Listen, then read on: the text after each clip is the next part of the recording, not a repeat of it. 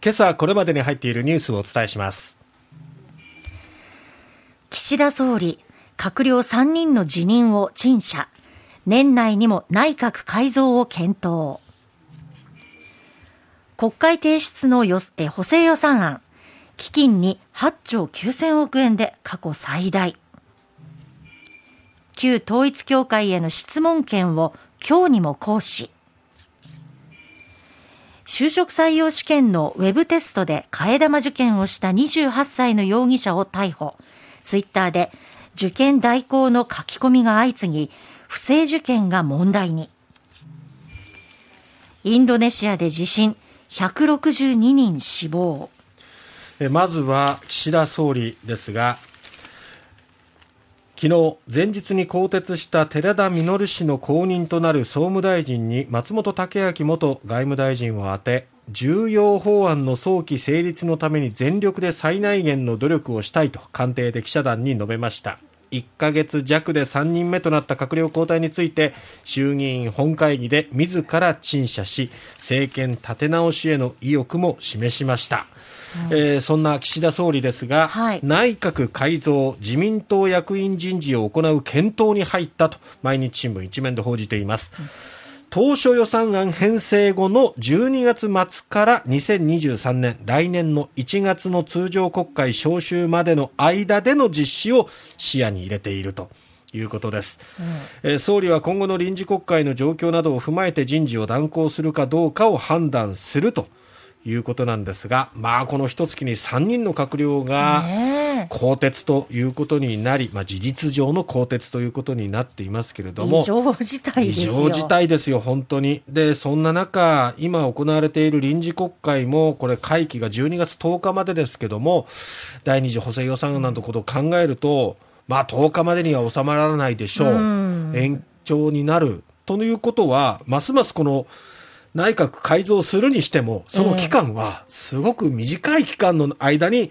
考えなければいけないということになるので、これは現実的にどうなんだろうかというところはありますけどもね。うん、内閣改造はもう避けられないようなまあ、ちょっとこの政権を浮揚させていくためには改造せざるを得ないのか。ですね。まあ今日ね、リスナー投票でも、この改造すべきなのか、あるいはもう、えー、公認を決めるだけでいいっていうのか、あるいはもう解散までして、真を問える。まあ、いろいろな意見をみんな募集しておりますので、えー、ご参加ください。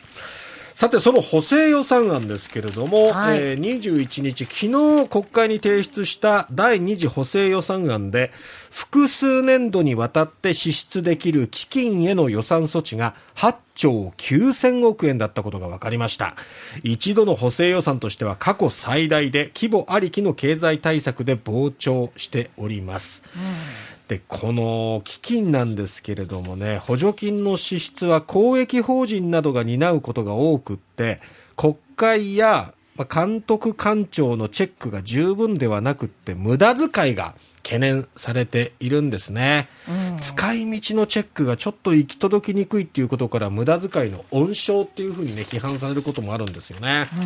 まあ、このところこのコロナ禍になってからっていうのは予算がどんどん膨張しているんですけれども、その歳入まあお金をどう工面しているかというとやはり8割国債に頼ってるんですよねこの第2次補正予算案もね。まあこれを常習化してしまうともう財政悪化っていうところも心配ですよね。さて、えー、続いて長岡文部科学大臣は昨日宗教法人法に基づく世界平和統一家庭連合旧統一教会への質問権行使を宗教法人審議会に諮問しまして了承を得ました、はい、今日にも権限を行使した調査に乗り出して組織運営や財産収支について教団に報告を求めると。回答期限は12月上旬までとする方針ということなんですね、うん、ただこの諮問内容の詳細についてはこれ非公表ということになっております。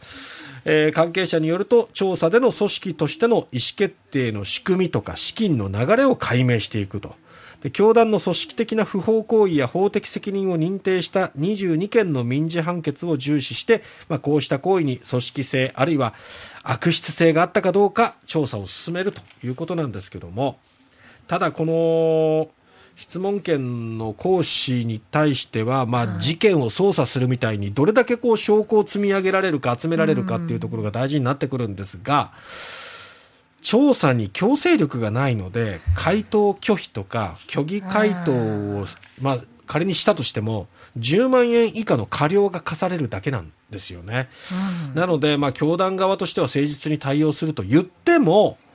どれだけ協力するかっていうのはね、で自分たちの存在が関わることだから。ね、結局、形だけの質問権になると、